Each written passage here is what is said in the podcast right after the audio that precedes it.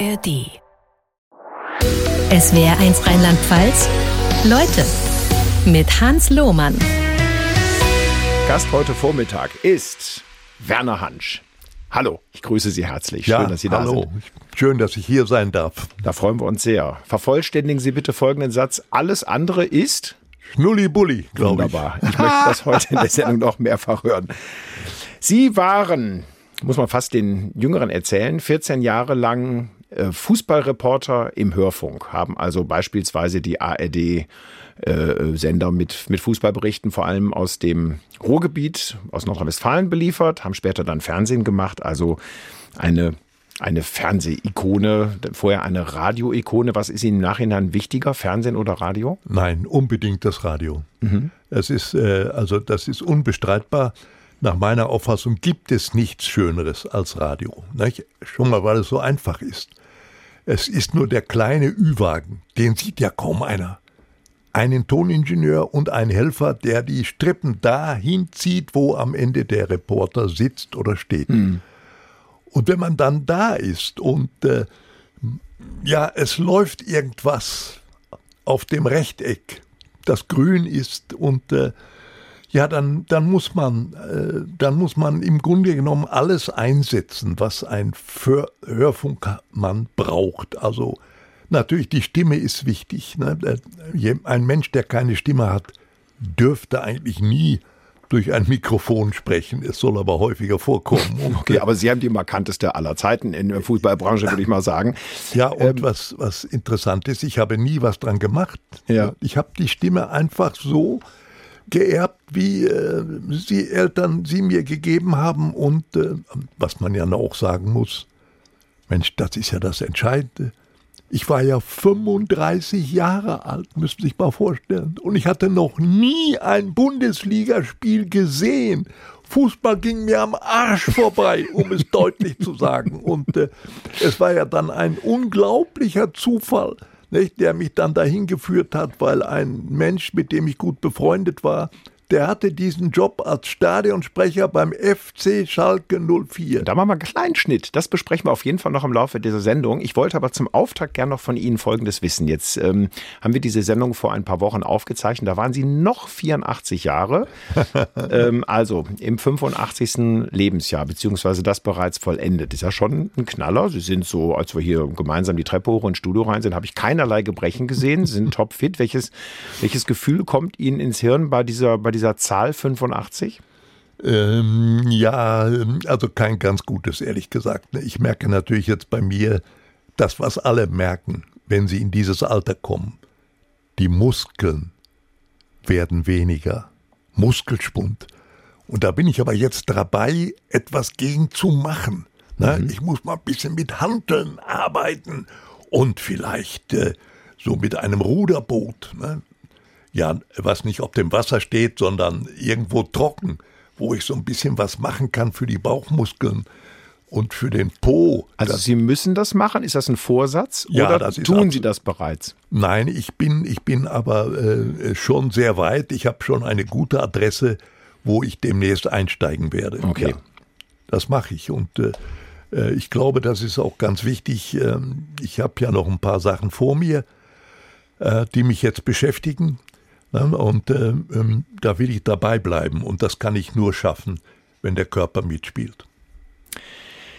Sie haben in den letzten Jahren keine Schlagzeilen mehr gemacht durch Ihre Sportreporter-Tätigkeit, sondern durch Ihre Spielsucht. Ja. Sie sind im Alter von, ich glaube, Mitte 70 spielsüchtig geworden, was man sich gar nicht vorstellen kann. Man denkt, das ist so eine Sache, die passiert eher vielleicht einem Jugendlichen, einem jungen Erwachsenen, der da irgendwie so reinrauscht. Ja. Ihnen ist es im relativ hohen Alter passiert. Wie genau? Ja, also es, ähm, es gibt zu dieser Geschichte, wie zu all diesen Geschichten, eine Vorgeschichte. Und die beginnt bei mir im Jahre 2003. Ich wurde 65 Jahre alt. Mhm. Und dann ist noch etwas Entscheidendes passiert. Die Bundesliga-Rechte, die wir bei RAN Sat1 Fußball elf Jahre lang hatten, wanderten zurück zu den öffentlich-rechtlichen. So. Und dann kamen ja schon Anfang 2003 schon die ersten Gerüchte. Hast du schon gehört? Kirch ist pleite. der eine erzählte es dem anderen und so weiter. Vor allen Dingen unter den jungen Kollegen brach große Unsicherheit mhm. aus. Und ich weiß noch genau, wir hatten dann eine große Redaktionskonferenz in München. Unser Programmdirektor Michael Lyon saß auf einem Podium. Ach, es waren 200, ich glaube mehr, noch Kollegen versammelt. Und der Lyon erläuterte die Szene. Ja, es war soweit. Kirch stand fast am Abgrund. Der hat sich ja selbst stranguliert durch den Aufbau von Premiere. Das war's ja, dieses Bezahlfernlehen, da hat der unabänderlich dran geglaubt. Heute ist es Sky. Mhm. Ne? Und, äh, und, Geschichte hat ihm recht gegeben, wenn man so will. Ne? Ja, das, mhm. ist, das ist schon ganz schlimm. Ja. Und, Aber Sie waren Ihren Job quasi dann los. Oder ja, zumindest ja. in Gefahr. Ich wollte, ja. es nicht, ich wollte es nicht wahrhaben. Also, wie gesagt, großes Gejammer bei dieser, dieser Redaktionskonferenz und irgendwann guckte der Leon über die Köpfe hinweg und sah mich hinten an der Wand sitzen. Dann sagte der, du hast ja Glück. Was habe ich? Ja, sagt er, du gehst doch im August in Pension. Hm. Ich habe gedacht, der spinnt. Ich gehe in Pension. Ausgeschlossen, das war für mich überhaupt äh, noch nicht mal im Traum hätte ich das, hätte ich das wahrgenommen. Ich gehe in Pension. Stell dir mal vor, also für, für mich war ganz offensichtlich, was auf einem grünen Rechteck passiert war. Davon war ich so ergriffen. Also der Fußballplatz. Zum Beispiel, ja. ja das mit meinen Möglichkeiten, mit meiner Stimme und mit meiner Sprache vielleicht so über Medien zu vermitteln, dass es anderen Menschen Freude gemacht hat. Nicht allen, aber einigen zumindest. Davon war ich so berauscht, dass ich nicht mal im Traum mir hab vorstellen können, jetzt gehe ich in Pension. Hm. Und ich habe mich lächerlich gemacht. Ne? Äh, Warum? Das, das ist ja, ja nicht lächerlich, das ja, ist ja, ja, im Grunde genommen normal. Ja, nein, aber ich habe mich von den anderen Kollegen lächerlich gemacht. Aber warum? Hab, Wenn man seinen Job liebt und den auch über 65 hinaus weitermachen will, ist das doch, ist ja, das doch schön. Ja, das ist schön, aber es ist ja nun mal so, da beißt ja die Maus keinen Faden ab. Also wenn man 65 wird, enden ja diese Festanstellungsverträge. Das ist so. Ne? Und ich habe es nicht glauben wollen. Und äh, ich bin an dem Tag, also ich glaube, ich wäre nach Hause geflogen aber mit dem schnellsten Zug, dann kam ich zu Hause an in mein oberstes kleines Büro, hab die Schublade raufgezogen und hab dann den Vertrag, den ich natürlich hatte, mit RAN, Sat 1, Fußball, habe ich rausgesucht und dann hatte ich schwarz auf weiß. Ja. Hansch geht in Rente. Das okay. war so. Und da, also es war 2003, waren Sie 65? Und das mit der, mit der Spielsucht. Da ja, haben wir ja ein ja. bisschen abgeschweift, also ja, ähm, wie ein Pferdeschweif. Aber äh, gut, dass wir damit auf jeden Fall ja. angefangen haben. Ja. Denn es war ja so, ich hatte zwei Sachen, von denen ich zu viel hatte. Ich hatte zu viel Geld. Wir haben ja sehr gut verdient, mhm. das muss ich nochmal ehrlich sagen. Es kamen ja auch immer noch Veranstaltungen sozusagen außer. Meines Vertrages dazu auf dem freien Markt. Moderationen und ja, so, zum Beispiel, Vorträge. Ne? Ja. Mhm. Also ich hatte ein prall gefülltes Konto. Und zu viel Zeit. So ist es. Ja. Ja, und das ist der große Punkt, der bei mir dann sozusagen äh, bei einer bestimmten Gelegenheit mich sozusagen an die Tür zur Hölle geführt hat. Das war, das ist dann ein ganz spezieller Anlass. Das war auch ein Zufall. Ne? Das war so, ich kann es noch nicht mal genau sagen, aber das muss irgendwann Ende der 60er, Anfang der 70er gewesen sein. Ich hatte immer noch ein Postfach bei der Hauptpost in Recklinghausen. Das war meine Geburtsstadt, wo ich auch äh, aufs Gymnasium ging mhm. und so weiter. Ja, und dieses Postfach musste von Zeit zu Zeit geleert werden. So, nämlich so alle 14 Tage, drei Wochen immer wieder dahin gefahren. Meistens war es ja Werbung. So. Und dann kam ich aus der Post und ich hatte auf einmal das Gefühl, irgendwas klemmt mir im Halse. Und da ist mir eingefallen, wenn ich früher im Stadion saß, ich hatte nie Getränke dabei. Das war nicht gut für die Schleimhäute. Aber Salbei-Bonbons, vor allen Dingen, wenn sie von Soldan waren, Dr. Soldan, die habe ich immer sehr geschätzt. Gab es ja mal so einen Werbespot, das klingt jetzt fast so ein bisschen. ich weiß da gar nicht, ob es die noch gibt heute. Ja. Jedenfalls damals war das so. Und ich kam also aus der Post und dachte, verdorre nochmal, was ist denn los? Hast du dich erkältet? Hier, hier krabbelt's im Hals und so. Mhm. Ich gehe mal wieder in diese alte Apotheke. Die war von der Post ungefähr 300, 350 Meter entfernt. Und die gab es tatsächlich noch. Und dann habe ich mir meine Salbei-Bonbons geholt. Und auf dem Rückweg zur Post, wo mein Auto geparkt war, komme ich an so einer Wettbude vorbei. Ja erleuchtet, hell erleuchtet. Die Tür stand so weit auf, vielleicht einen halben Meter. Ich vernahm Rauch, ich hörte Gespräche und so weiter. Und ich dachte mir, was ist denn da los? Ja, wäre ich mal vorbeigegangen. Nein, ich bin hin an die Tür und hab meinen Dörskop in die Tür gehalten. Und genau in dem Moment riefen aus dem Innern schon drei, ach, das ist doch der alte Fußballfuzzi da von ran. Der Hansch, komm doch mal rein. Und ob Sie es glauben oder nicht, das hat mir geschmeichelt. Ne? Doch, das glaube ich Ihnen auf jeden ja, Fall. Ja, Wobei das ist ja eine, eine, eine, Sache, wo ich jetzt sagen würde, die probiert man mal aus und ja. hakt das ab als Erlebnis. Ja, also ja. ich war noch nie in einem Pferdewettbüro, weil mich das persönlich jetzt gar nicht interessiert. Ich meine, Sie haben eine, eine Pferdekarriere, über die wir noch sprechen. Ähm, ähm, wo war dann im Lauf der Jahre der Übergang von diesem, ja im Grunde genommen einmaligen Kick hin zu einer richtigen Sucht, dass ja. Sie nicht mehr anders konnten? Ja, das ging relativ schnell. Also zunächst mal muss ich sagen, diese Bude an den Wänden hingen großflächige Fernsehschirme. Und auf dem einen sah ich, da galoppierten Pferde auf grünem Gras, das war in Irland. Auf dem anderen trabten welche auf Sandböden, das war in Paris, Paris, Vincennes. Und die Leute waren, also die, die Bude war voll. Riesenstimmung in dem Laden ne? und Stimmengewirr und ich war da mit drei äh, Hansels äh, diskutierten wir über Fußball. Ich weiß gar nicht, wie es um Schalke stand zu, um dieser Zeit. Weiß ich gar nicht mehr. Auf jeden Fall. Äh, irgendwann hat mich einer von den Brüdern angesprochen und hat, du guck mal jetzt auf diesen Schirm da. Da, ja, da kommt jetzt das vierte Rennen in Paris.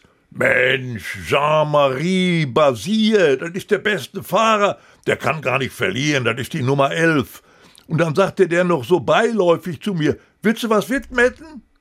Und dann habe ich hinten in die Arztstasse gepackt und zufällig erwischte ich einen Zwanziger. Mhm. Und dann sagte ich, im Grunde teilnahmslos, ja, mach mal für mich mit. Und wir diskutierten weiter.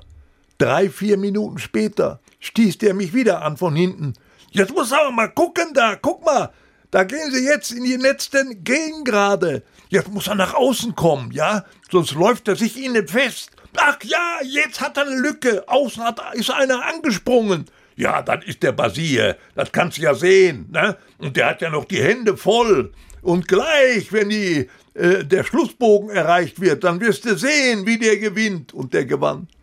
Und ich bekam für meine 20 Euro 42 Euro zurück. Das macht der Spielteufel so.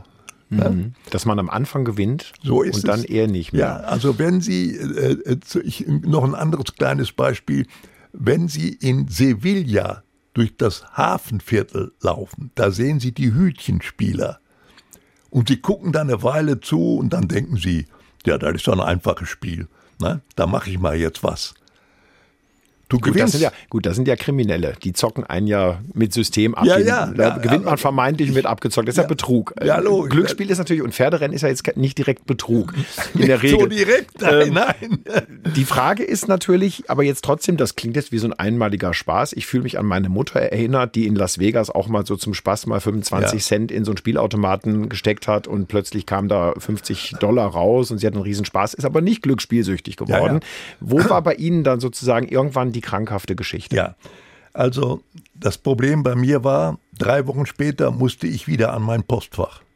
Ah, okay. Ich kam raus, mhm. die Arme voll mit Postwachen. Wie gesagt, das meiste war Werbung. Und als ich da rauskomme, denke ich, ach, das war doch interessant da beim letzten Mal, ne? Ob ich da noch mal vorbeigehe? Ne? Sehen Sie, da kommt es. Ne? War doch ganz interessant und ich hatte ja gewonnen auch noch. Es kommt auch noch hinzu. Ich war noch nicht ganz aus der Post raus. Da stand mein Entschluss schon fest. Ja, ich gehe da noch mal hin. Das waren ja nur 300 Meter. So, und ich kam da an diesen Laden. Die Tür stand nicht auf. Und keiner hat von innen nach mir gerufen, sondern ich habe die Tür selber aufgemacht. Es war tote Hose an dem Tag. Da saßen vielleicht drei, vier Hansels verteilt und vertieft in ihre Rennzeitungen, und niemand hat mich erkannt und angesprochen. Da bin ich selber nach vorne.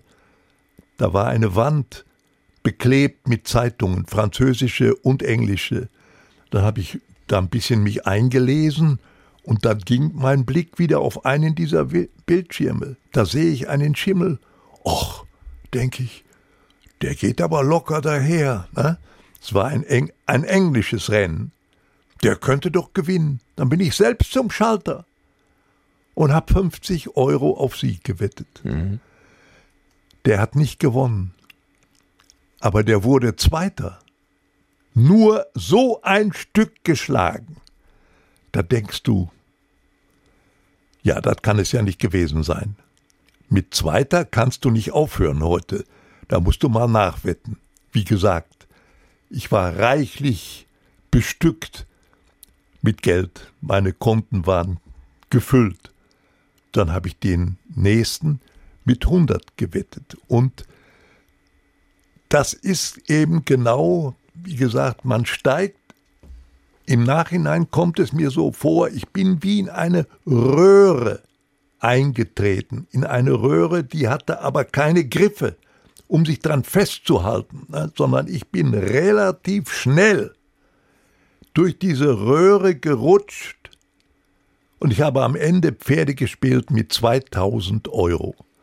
Und die sind dann eventuell galoppiert, dann wurden die disqualifiziert beim Traben, oder sie sind, wenn es ein Hürdenrennen war, kurz vor dem Ziel am gestürzt. letzten Hindernis ja.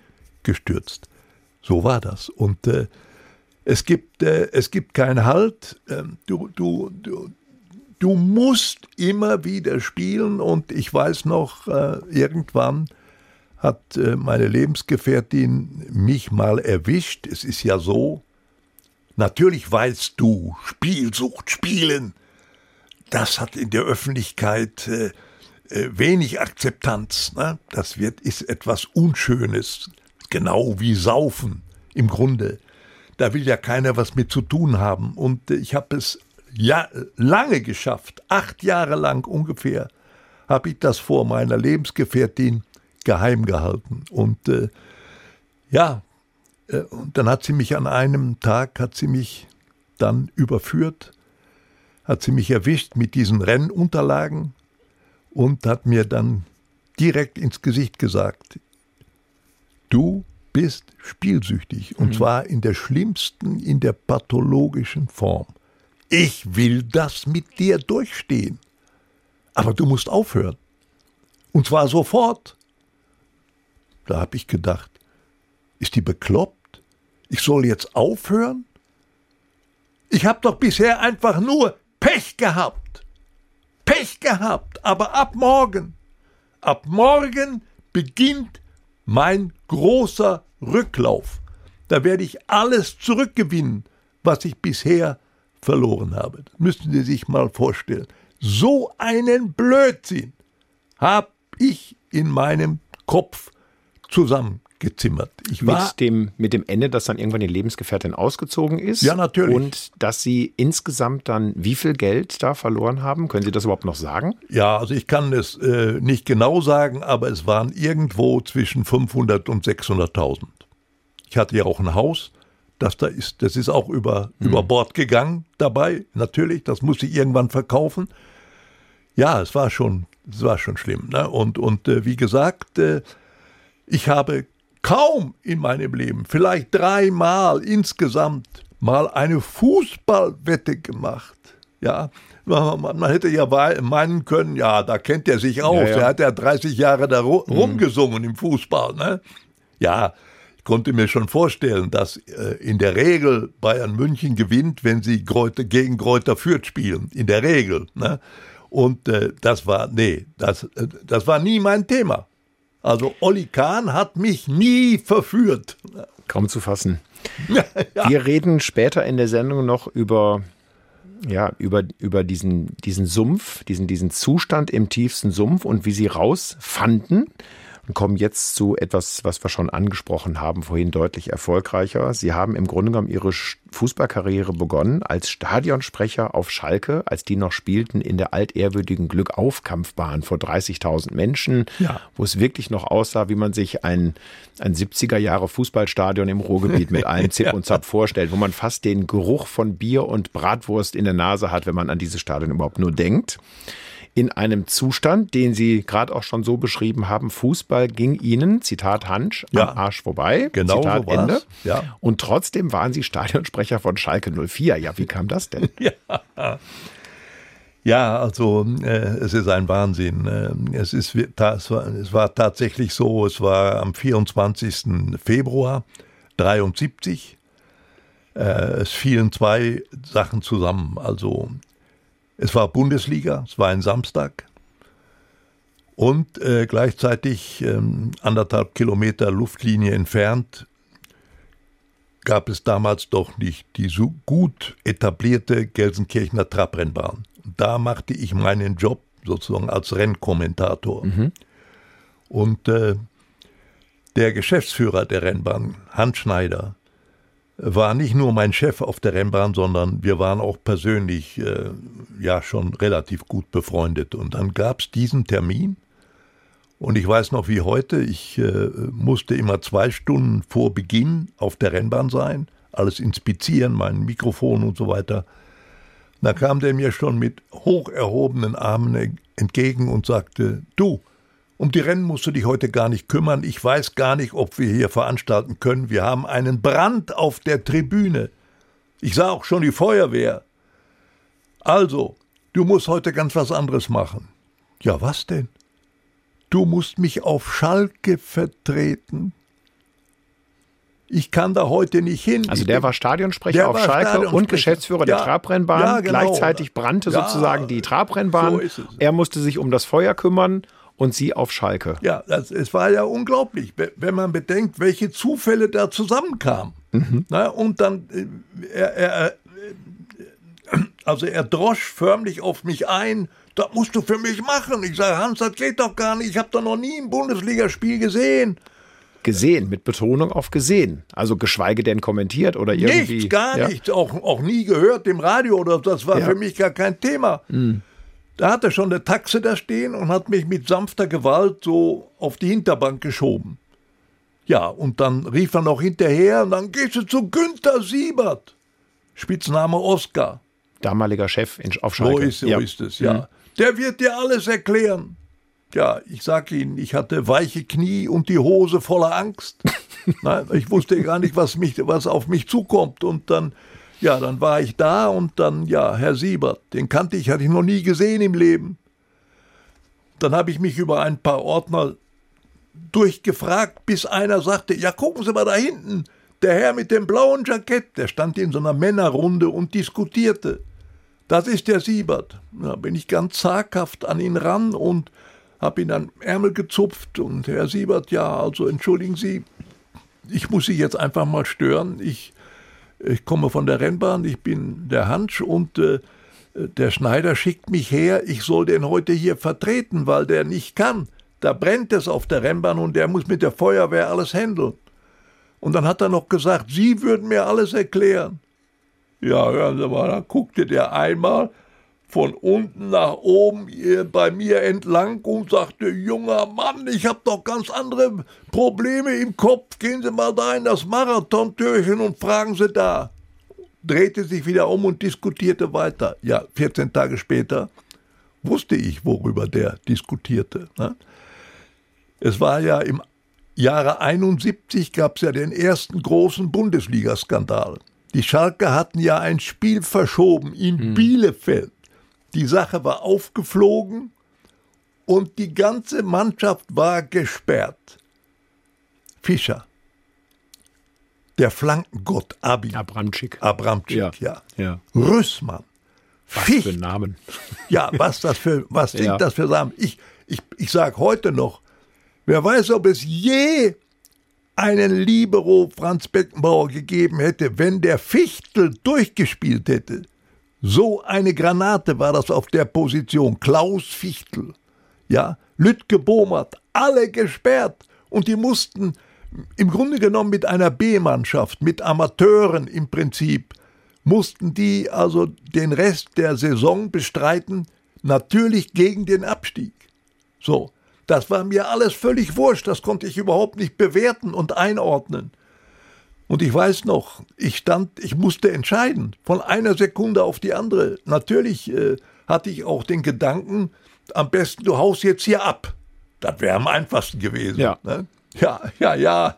Stattdessen haben sie das Publikum wohlfeil begrüßt, so wie das von der Trabrennbahn und der Galopprennbahn kannten. Ja, ja. naja, aber äh, das, das äh, Leichteste ist ja jetzt auch nicht immer sozusagen in der Sache das Beste, denn ich war ja mit dem Schneider befreundet und, mm. und den hätte ich ja total blamiert in dem Fall. Ne? Ja, also, also sind Sie da geblieben? Ich bin da geblieben. Und haben sich dann aber selber blamiert? Ja, mich habe ich äh, total blamiert. Ich, ich, ich traf da einen Menschen, der hat noch gespielt mit Scheppern und Kuzora. Natürlich in der Zeit kein Geld verdient und der musste auf seine alten Tage draußen noch die Striche ziehen als Angestellter der Stadt Gelsenkirchen. Hm. Also die Markierung im, ja, genau, der, der genau. Wer war genau. das? Und äh, ja, der, der, Name fällt mir jetzt, der war Halblinker. Okay. Die spielten ja damals mit Fünferreihe. Das muss man sich das mal, vorne, vorne. Ja, ja, ne? nicht Fünferkette hinten und ja, so. Und wenn man, ja. also wenn man sich das heute vorstellt, da würden Tore fallen, ne? Mhm. aber auf beiden Seiten. Fünferreihe. Ja, das wäre sensationell. Und diese Schalker haben ja damals, ich glaube, insgesamt noch sechs deutsche Meisterschaften gewonnen. Bis 1945 wurde er immer noch gespielt. Und äh, den habe ich angesprochen in meiner Not. Ne? Können Sie mir helfen? Ich soll heute hier äh, sprechen, aber ich war noch nie hier. Oh, sagte der, meinen Sie, hoffentlich geht das gut? Ja, hoffentlich. Ja. Und dann hat der mir gezeigt, wie ich auf den Platz komme. Ne? Das war nicht ganz so schwierig und das war noch halb zwei. Die 30.000 Menschen waren alle noch draußen auf dem Freigelände. Aber je mehr es auf halb vier zuging, kamen die alle rauf. Mhm. Na, und 20 nach drei kam so ein junger Hüpfer die Feuerleiter hoch. Der hat den Zettel in der Hand. Ja, der sucht jetzt den Stadionsprecher, den fand er nicht. Ja, wer macht das denn heute? Ja, ich. Dann gab der mir den Zettel. Und ich kann ihn heute noch sagen. Was ich da gelesen habe, das hätte jedem fußballverständigen Menschen Glanz in die Augen gestreut. Mhm. Sepp Meyer, Georg Schwarzenbeck, Franz Beckenbaumer, der mir hinten vorbeiging, den Namen hatte ich mal in der Zeitung gelesen, völlig ohne Bedeutung für mich. Uli Hoeneß, Paul Breitner und vorne der Bomber der Nation, ja. Gerd Müller. Diese Legenden spielten an diesem Tag gegen eine ja kaum zu fassen. Schalker B-Mannschaft. An so einem Zufallspremierentag für Sie, so eine Mannschaft mit der Startnummer 1 Norbert Nickbohr. Das habe da ich haben alle gesagt. gelacht. Ja, 30.000 Menschen haben gelacht und ich kann Ihnen heute noch sagen. Ja. Es ist fast so, als ob ich spüre, dieses Lachen hat mich getroffen. Echt? Zwischen die Hörner. Verstehen Okay. Sie?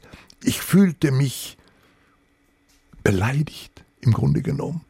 Und sofort war für mich klar, heute bin ich hier für den Schneider, aber nie wieder, Ja, von wegen. nie wieder. So, so habe ich in dem Moment schon beschlossen, weil mich dieses Lachen, es konnte ja kein Mensch ahnen, ne, dass ich von der Rennbahn kam. Natürlich, Pferde haben Startnummern. aber Fußballer haben nur Nummern. Ne? Der erste Fehler war ja schon, man muss ja zunächst mal die Gastmannschaft begrüßen. Ich, hab, ah. ich habe aber gleich angefangen, für die Schalker-Fans natürlich, hier ist ihre Aufstellung mit der Start Nummer eins, nicht wahr? Richtig, richtig mit Schmackes von innen raus, Norbert Nickbur. Ne? Das war der Einzige, der nicht an dem Betrug in Bielefeld beteiligt war. Da stand ein anderer Torwart im Schalker Tor. Ah, okay. Deshalb der konnte der spielen, spielen okay. der Nickbur. Ja. Ne? Ja, und äh, äh, wie gesagt, also für mich war alles klar. Heute bin ich hier, nie wieder. Und jetzt müssen Sie sich mal vorstellen, äh, wie der Zufall spielt. Uli Hoeneß machte irgendwo in der 50. Minute das 1 zu 0 für die Bayern. Es hat ja jeder angenommen, die würden von diesen bayerischen Legenden total überfahren. Mhm. Nee, es war nicht so. Und dann kam irgendwo, ich glaube, es war die 84. Minute. Die Schalke hatten einen Außenbahnspieler, der ist mir nie wieder begegnet. Und der kriegte plötzlich den Ball an den Hinterkopf. Das war Zufall. Es muss Zufall gewesen sein. Alles Zufall. Ja. Und von da aus nahm der so eine Kurve, die auch Sepp Meier im Bayern-Tor nicht mehr richtig berechnen konnte. Endergebnis 1 zu 1. Träumen die Schalker heute von. Ja. Sie haben dann doch, also Geschichte erzählt ja dann andere Geschichten, als man das erst meinte. Also aus dem einmaligen und letztmaligen Auftritt Werner Hansch auf Schalke wurden dann doch so einige ja, Jahre, dann erst als Stadionsprecher, später als Reporter für Hörfunk und Fernsehen. Und mittlerweile haben sie auch einen Podcast, der heißt Handspiel, zusammen mit Fernsehreporter Carsten Kulawik. Da haben sie noch lange bis in die Endphase der letzten Saison gesagt, Schalke steigt nicht ab. Ach du liebe Zeit, ja, ist doch ja. passiert. Ja, ich, äh, ich sage es Ihnen ehrlich, äh, ich glaube, ich kann auch sagen, wo das passiert ist dann. Ne? Also ich, für mich war ja, wenn ich ehrlich bin, Ende letzten Jahres war Schakel für mich abgestiegen. Ja, für alle. So ist ja, es. Hat ja, quasi da, keine Punkte. Genau, mhm. das war ja so. Und dann aber habe ich äh, doch festgestellt, dieser Trainer Reis, der hat etwas Wunderbares gemacht und das Einzige, was man, glaube ich, in so einer Situation ma äh, machen kann, es war ja eine Schießbude. So, und der hat von hinten angefangen, der Mannschaft Struktur zu geben. Und ich erinnere mich noch ein Spiel, die spielten in oder bei Union Berlin. 0 zu 0. Das haben nicht alle Bundesligisten mhm. geschafft. Und das war eine sehr ordentliche Gesamtleistung der Mannschaft. Und seit diesem Spiel war ich ziemlich sicher, die schaffen das. Hätte ja auch fast gereicht. Ne? Ja, ja, Am Schluss. ja, ja, aber jetzt kommt es ja eben. Ne? Jetzt gehe ich mal weiter. Gut, dann kamen ja tolle Sachen. Die haben ja gegen Mainz gewonnen. Damit konnte man ja nicht rechnen. Alles späte Tore, oft in der Verlängerung noch. Aber sie hatten am Ende 30 Punkte. 30 Punkte. Und dann kommen die letzten drei Saisonspiele. So, ich fange mal hinten an. Das drittletzte bei Bayern München. Die spielten noch um die deutsche Meisterschaft. So. Wenn ich in so einer Situation bin, da kann ich mich jahrelang erinnern. Da haben Bundesligisten, wenn sie in einer prekären Lage waren, hinten immer einen Igel gebildet. Acht, neun Leute am eigenen Strafraum. Ja, okay, dann kam dann in der 84. Minute Michael Ballack, ja, und machte ein Kopfballtor, da hast du 1 zu 0 verloren. Das war in Ordnung. So. Aber du kannst doch in München in so einer Situation nicht auf Sieg spielen. Das ist doch total bescheuert, sowas. Also, Igel hat er nicht gemacht. Da haben die sich sechs Tore eingefangen. Das heißt, die haben sich das ordentliche Torverhältnis schon mal total vermasselt. Mhm. Aber etwas anderes war noch viel schlimmer der nimmt seinen einzigen effektiven Stürmer, der hatte elf Tore bis dahin, Bülter. Was soll der der in München? Der hatte vier gelbe Karten. Den nimmt der mit nach München. Da habe ich gedacht, was macht der? Das ist doch verboten. Und was passiert? Der holt sich bei einem relativ äh, unspektakulären Zweikampf die fünfte gelbe Karte in München ab. So. Das heißt, für mich musste der Trainer und sein ganzes Team den Fokus auf das letzte Heimspiel legen. Das war gegen Eintracht Frankfurt. Und wenn du das tust, dann musst du deine beste Mannschaft aufbieten, die du hast. Das konnte er aber nicht, weil Bülter war gesperrt. Gesperrt, ja. So, das war so. Natürlich kann ich heute nicht beweisen, ob die das Spiel mit Bülter gewonnen hätten. Aber sie können es behaupten und das ist ja das Schöne, dass man im Fußball vieles behaupten kann. Egal, ob ja. es dann dem Realitätscheck standhält ja, oder ja, nicht. Ja, natürlich, aber es kommt ja noch ein Pärchen zu. Nicht? Sie haben ja da 2 zu 2 gespielt. Das war für mich schon ein kleines Wunder. Gegen Frankfurt. Ja, natürlich. Ja. Mhm. Ohne echten Stürmer. Gut, Terodde hat da auch noch mitgespielt. Ja. Der hat ein Tor gemacht, aber um Gottes Willen, dann musstest du ihn rausnehmen. Der war gar nicht mehr zu sehen.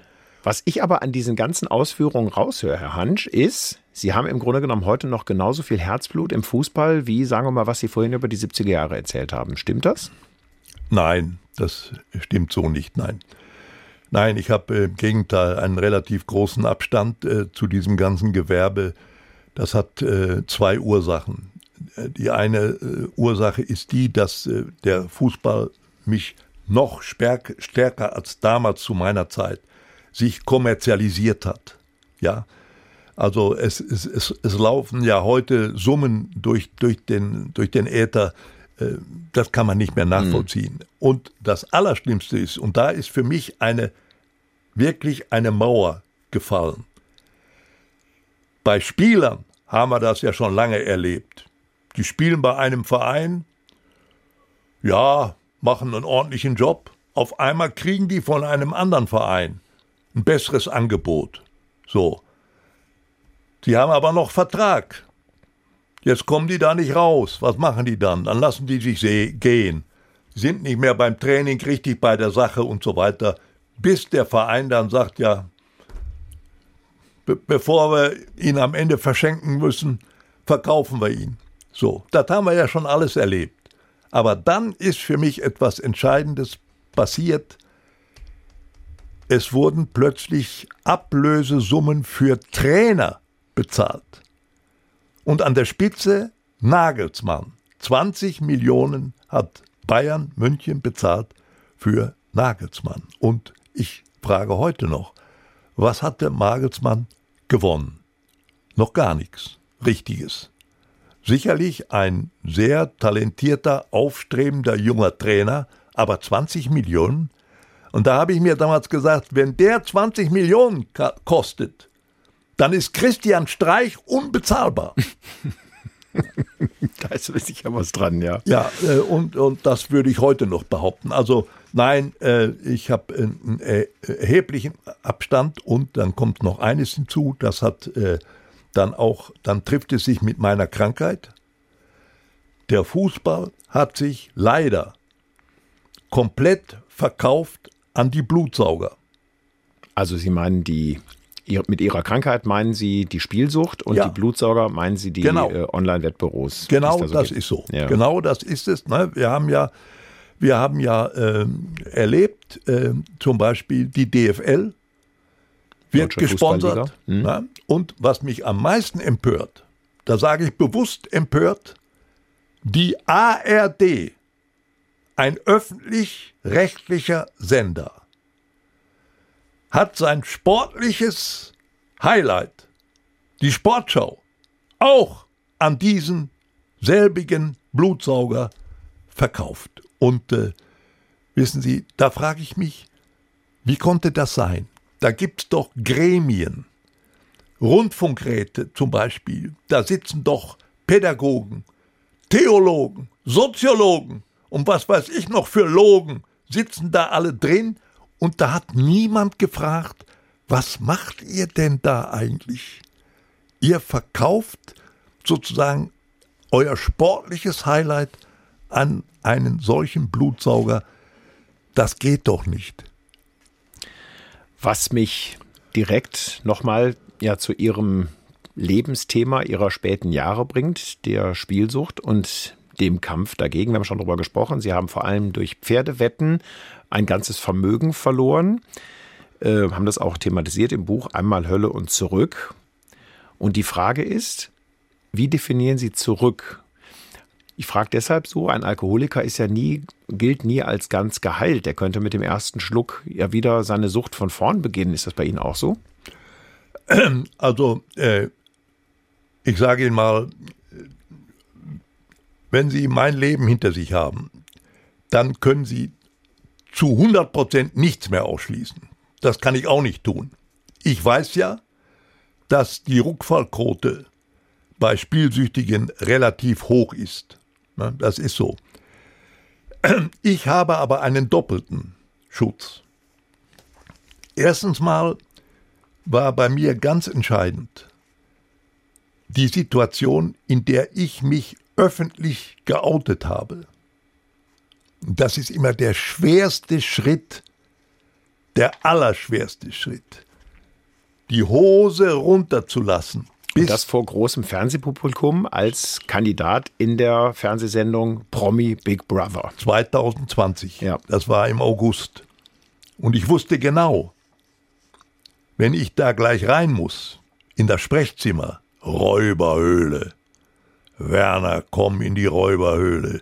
Du siehst ihn ja nicht, den großen Bruder. Du hörst ihn nur. Einfache Holzbank, zwei Kameras sind auf dich gerichtet. Und dann kam relativ früh die Frage, sag mir, weshalb bist du hier? Ein dramatischer Punkt in meinem Leben. Und ich, ich wusste, ich musste von einer Sekunde auf die nächste entscheiden was mache ich jetzt? Erzähl das heißt, die Fernsehverantwortlichen wussten das auch nicht vorher, dass sie sich in der Sendung outen. Nein. Wusste, nein, kein, wusste nein, noch nicht mal nein, Werner Hansch wusste das. Nein, das, genau so war es. Mhm. Genau so. Weshalb bist du hier? Ne? Und natürlich äh, mein Motiv, dass ich da überhaupt teilgenommen habe, da hat mich ein Manager zu, zu gebracht. Ich wäre da nie drauf gekommen. Ne? Und ich dachte schon erst, gleich kommt er mit äh, Dschungelcamp. Nein, das war es nicht, sondern dieses äh, Promi Big Brother. So, und da konnte ich eine Menge Geld verdienen. Das war mein Motiv. Das wusste ich. Und äh, ja, was machst du da? Erzähle ich dem jetzt die Wahrheit oder sage ich dem jetzt auch solche Geschichten, die ich vielen Gläubigern erzählt hatte in der Endphase meiner Sucht, als mein Geld schon weg war? Aber die Sucht hat noch gewirkt in mir.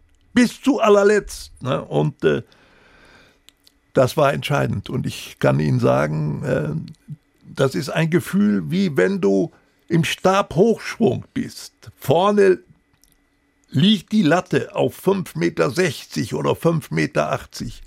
Du musst jetzt anlaufen. Und der Stab, der muss dich hochtragen. So ein Gefühl war das. Du brauchst einen solchen Stab, um über die, die Hemmschwelle hinwegzukommen. Und äh, das habe ich Gott sei Dank geschafft in dem Moment. Ja, ich habe die Hose runtergelassen bis unten und ich konnte mir vorstellen, an den Fernsehern draußen zu Hause sitzen jetzt eine ganze Menge Menschen, die sagen, hättest du das von dem gedacht? Spielsüchtig war der. Der hat Leute angepumpt, der hat Leute belogen. Ja.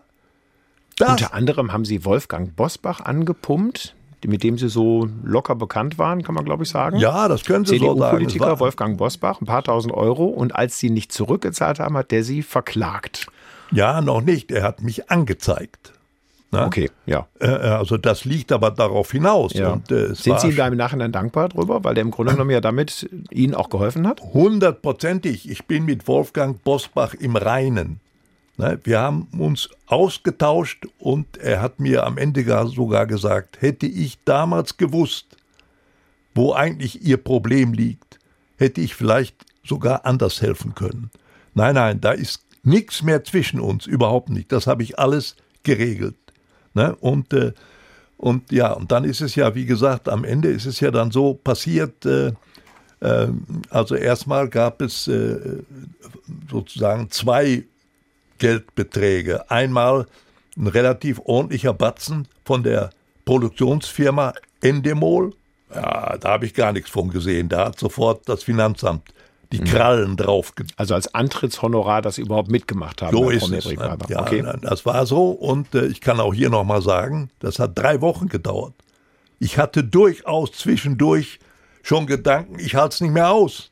Mhm. Ja, der, der Umgang mit diesen jungen Menschen. Also war Schmerzensgeld, was Ach, Sie da bekommen. Also das, äh, Freiwillig junge, geht man dann nicht rein als vernünftiger Mensch, oder? Ja, also nein, ich, ich muss das ein bisschen differenzieren. Ja. Ich sage Ihnen ganz offen, ich habe auch menschlich eine Menge profitiert. Durch diesen Umgang mit wesentlich jüngeren Menschen auf so eine lange Strecke, und oft waren es ja junge Frauen, ne?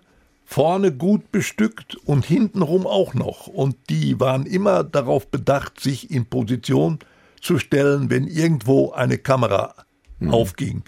Ne? Die haben zum Beispiel äh, alle danach gestrebt, äh, auf den Titel vom Playboy zu kommen. Ne? Und äh, äh, da, da tat ich mich sehr schwer mit, ehrlich gesagt. Und dann gab es manchmal Situationen, wo ich tatsächlich das Gefühl hatte, ich muss hier raus, ich halte es nicht mehr aus. Nur ich wusste, ich kann nicht. Ich muss durchstehen. Und so war es auch und am Ende stand ich sogar ganz alleine sozusagen auf dem Siegertreppchen. Ich habe also dann tatsächlich ge gewonnen und äh, äh, diese 100.000 Euro, die habe ich nie gesehen. Das ging sofort zu meinem Steuerberater und der hat nach meinen Vorgaben mein Schuldenreglement gehandelt. Sind Sie heute schuldenfrei? Nicht ganz. Okay. Ein bisschen was ist noch, aber ich äh, bin sehr zuversichtlich, dass ich noch hinkriege.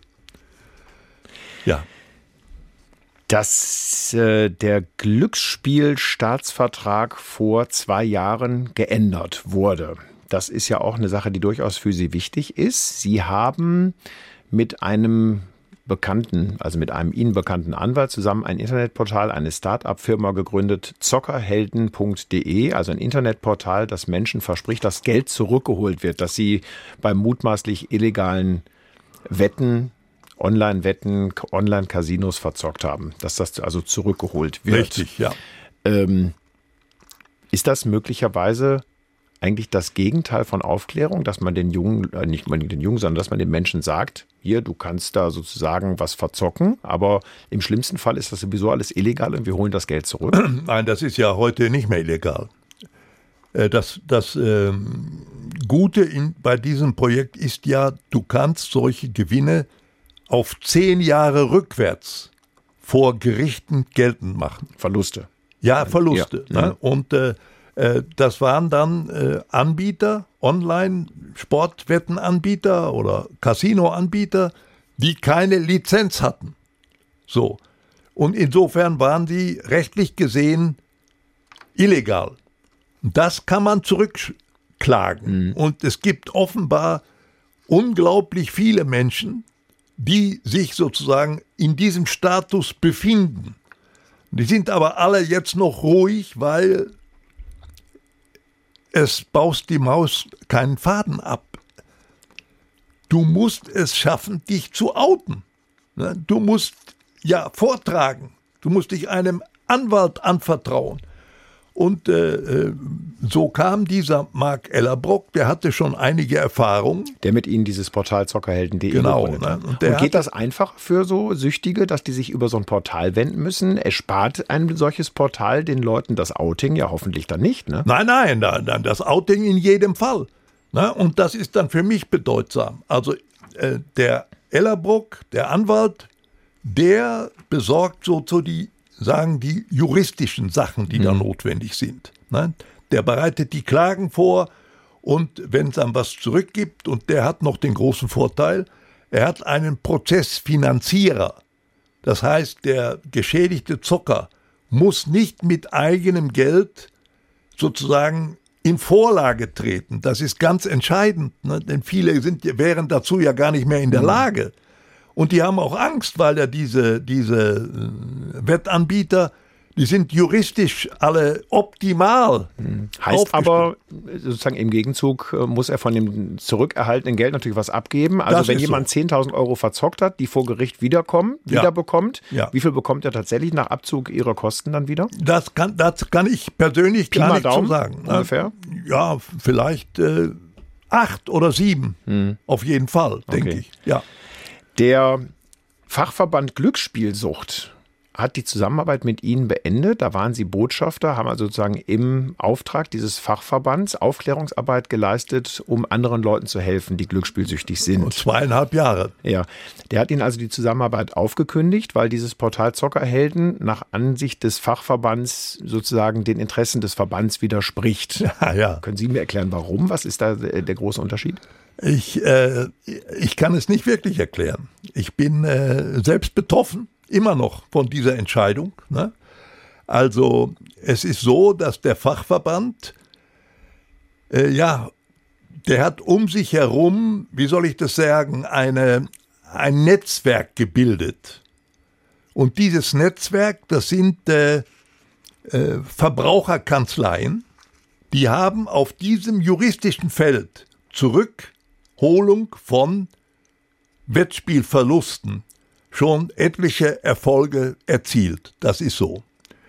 Und äh, am Ende äh, hat auch äh, der Verband mir das Angebot gemacht, ich könnte doch das, was ich jetzt bei Zockerhelden mache, sozusagen geschädigte Glücksspieler äh, nicht, ein bisschen zu ermuntern, erstens sich zu outen und dann auch ihre Ansprüche geltend zu machen das könnte ich doch auch für den Fachverband machen. Da habe ich mich schon ein bisschen gewundert, ehrlich gesagt. Ne? Denn für mich ist der Fachverband eigentlich ganz anders aufgestellt. Der hat in seiner Satzung stehen, der muss neutral sein und wirtschaftlich unabhängig. So. Und äh, deshalb hat mich das Angebot des Fachverbandes ein bisschen gewundert. Und ich habe mich nicht zuletzt deswegen für die Zusammenarbeit mit Ellerbrock entschieden. Ne? Und was ganz prekär war, die haben mir sogar schriftlich bescheinigt, das wäre ganz allein meine Entscheidung. Ich entscheide selber, mit wem ich koaliere und mit wem nicht. Nur als meine Entscheidung dann an ausfiel für Ellerbrock. Also für, für das Portal zockerhelden.de. Ja, dann, hm. dann war Schluss mit lustig. Dann ja. wurde der Botschafter rasiert von hier auf jetzt und alle Spuren, die ich da hinterlassen habe, bei meinen Auftritten, wurden sozusagen eingefegt. Mich gibt es jetzt gar nicht mehr beim, äh, beim Fachverband. Ne? Und da waren einige Filme, die ich hm. da gedreht habe und so weiter, sind alle gelöscht, bin da nicht mehr vorhanden. Immerhin gibt es auf deren Website einen Dank der Vorsitzenden an Sie für die geleistete Arbeit. Aber mehr tatsächlich auch nicht. Das habe ich mir im Vorfeld mal angeschaut. Wir haben im Laufe dieser Sendung über eine Menge Zufälle gesprochen, beispielsweise über den Zufall, wie Sie plötzlich Stadionsprecher wurden von Schalke 04, dass Sie dann später Hörfunkreporter wurden. Am Anfang für den WDR war im Grunde genommen auch eine reine Zufallsgeschichte. Ne? Ja, das war, äh, ähm, ich kann es ja nicht anders beschreiben. Das war so irgendwann äh, äh, Anfang, äh, nee, im Herbst 78. Es war ein Rennen in Gelsenkirchen. Mein Job, mhm. wie immer. Also Trabrennen. Ja. An der Trabrennbahn Gelsenkirchen. Genau, genau, ja. Gibt es die eigentlich heute noch? Gibt es heute noch ja, Trabrennen? Die ich weiß noch, gar nicht, ob das überhaupt noch ein äh, Thema ist, aber anderes Thema, ja. Okay. Rennsport ist tot. Ja. Der wird doch wieder, nie wieder lebendig. Das ist so.